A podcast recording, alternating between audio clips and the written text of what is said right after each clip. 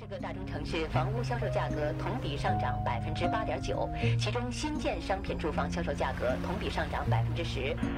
中国国内生产总值为三十三万五千三百五十三亿元，比上年增长百分之八点七。全国应届毕业生的数量达到了六百一十万，加上去年还没就业，合计有七百一十万大学生需要就业。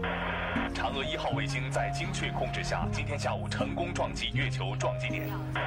拆迁户自焚事件，三人是疑。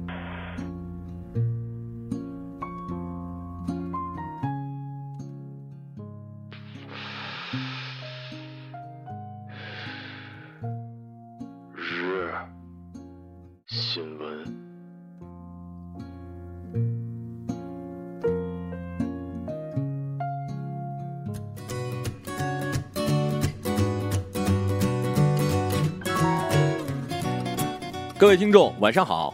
晚上好，今天是二零一六年九月八号，星期四，农历的八月初八。欢迎收听日节目。一九七八年的今天，中国妇女第四次全国代表大会在北京举行，近两千名代表出席了大会。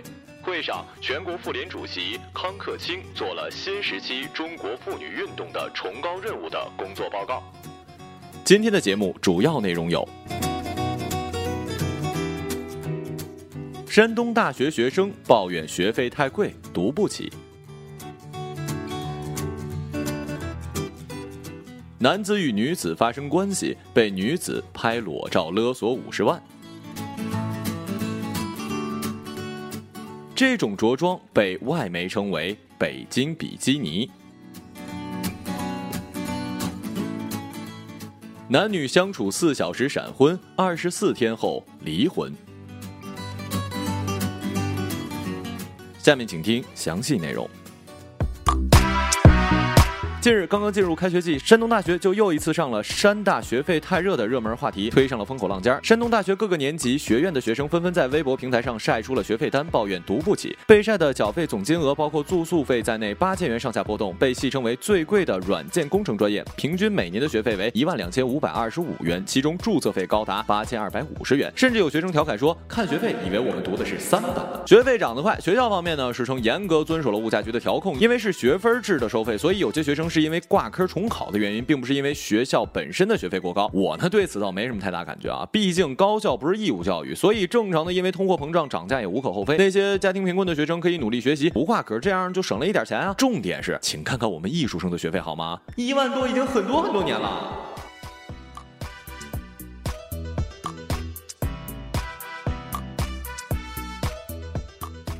今年八月三十号，一姓王的男子到派出所报案，称其被女朋友及同伙敲诈勒索，金额巨大。接到报案之后，警方立刻对受害人王某进行了详细的询问，得知受害人王某已有家庭，但是和女朋友小红保持着不正当的男女关系。王某在被自己的女朋友及同伙敲诈勒索的情况下，被迫写下了五十万的欠条。经侦查，警方先后在高邮市区分别将三名嫌犯抓获。我真是惊了，这位姐姐，您是怎么想的？给男生拍裸照威胁有用吗？说真的，就算他不报案，您也达不到震慑的目的吧？您公布了又能怎么样呢？另外，你明明知道人家有家庭，还当小三儿，这就很不对了。当了小三儿还勒索，这就更不对了。想勒索还想出这么笨的招，哎呀，姑娘啊，出狱之后多看点书吧，没文化太可怕了。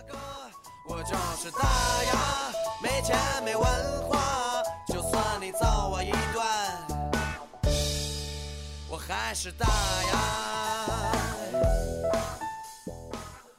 一入初秋，暑气却未散去。随着城市文明度的提升，高温天的榜爷越来越少，但是另一种形式的驱暑方式依然存在。根据外媒近日报道，这种卷起上衣露出腹部的穿着方式被戏称为“北京比基尼”。在北京的公共场所均能看到这种男士露脐装，与大肚腩相配，还有卷到膝盖下方的裤腿。从传统风俗而言，中国往往是禁止女性过度暴露，但是对于男性的衣着并无约定俗成的规定。其实这种装束啊，在我们大东北也是非常非常常见的，一般存在于呢四十岁以上的中年男子。我认为这就跟东北大哥的寸头。夹包以及大金链子一样，更多的呢是为了一种身份的体现。这么做能给人一种土生土长、本地的熟悉一切的感觉。说白了就是坐地炮嘛，自然而然的对自信感是一种提升的。反正呢，我的意见是在我们自己家这一亩三分地儿，您只要不裸，怎么舒服怎么来。但万一出国了或者去了别的地方，我们尽量，哎呀，还是回了宾馆再掀衣服，是吧？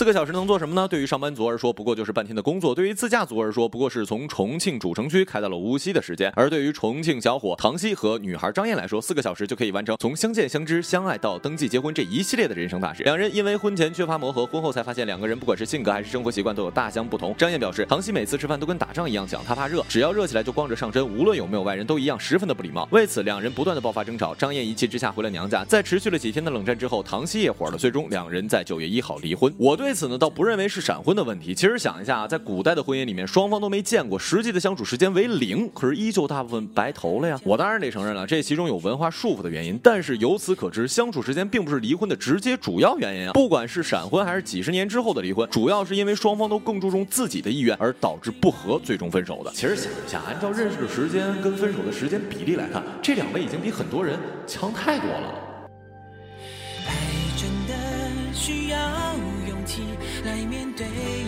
言蜚语。今日人物马晓成。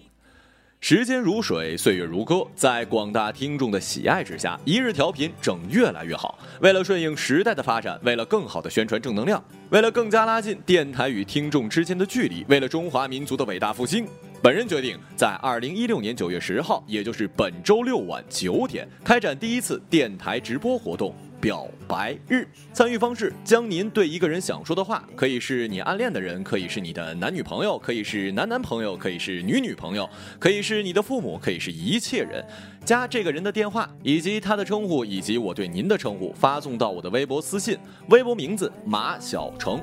当然了，也可以让我只在电台里把你想说的话说出来，并不给他打电话。直播当天呢，我会现场连线，将委托人的话用本人磁性的嗓音讲给对方听，同时也会录下对方的反应。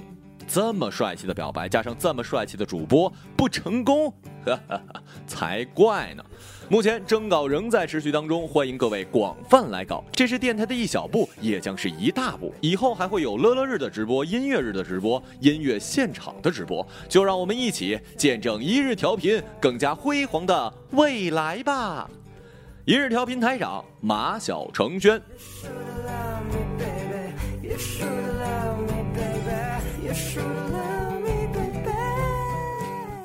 好了，以上就是本期节目的全部内容，感谢各位的收听，我们下期节目再见，再见。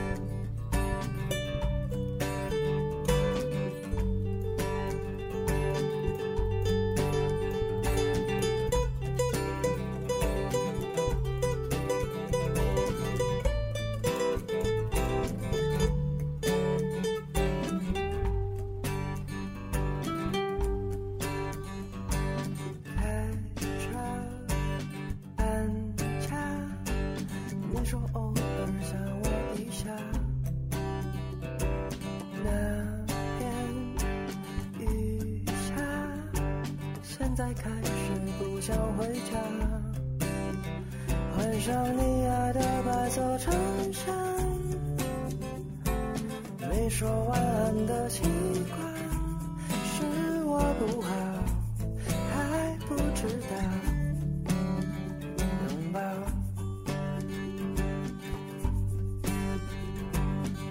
You should love me, baby.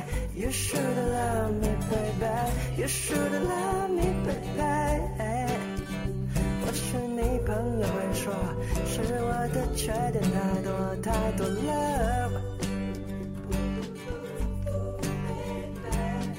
You should love me, baby. You should love me, baby. You should